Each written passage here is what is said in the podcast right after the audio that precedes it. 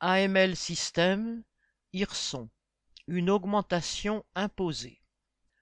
Le 1er juin, la quasi-totalité des ouvriers d'AML System à Hirson, dans l'Aisne, étaient en grève pour imposer une augmentation des salaires.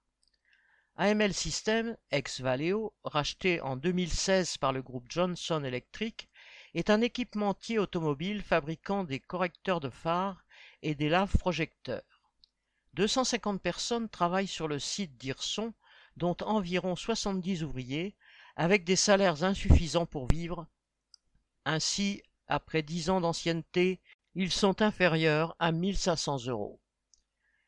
Comme le déclare un travailleur, une fois toutes les dépenses obligatoires effectuées, il reste à peine 200 euros pour tenir le mois.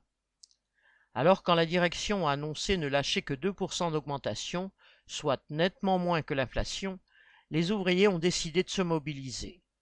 Leur journée de grève leur a permis d'obtenir une augmentation de 4,5%, 6% pour ceux payés au SMIC, ainsi qu'une prime de 200 euros. Le recul rapide de la direction a conforté une partie des ouvriers dans leur conviction que, contrairement à ce qu'elle prétend depuis des années, celle-ci a largement de quoi payer des salaires décents. Correspondant Hello.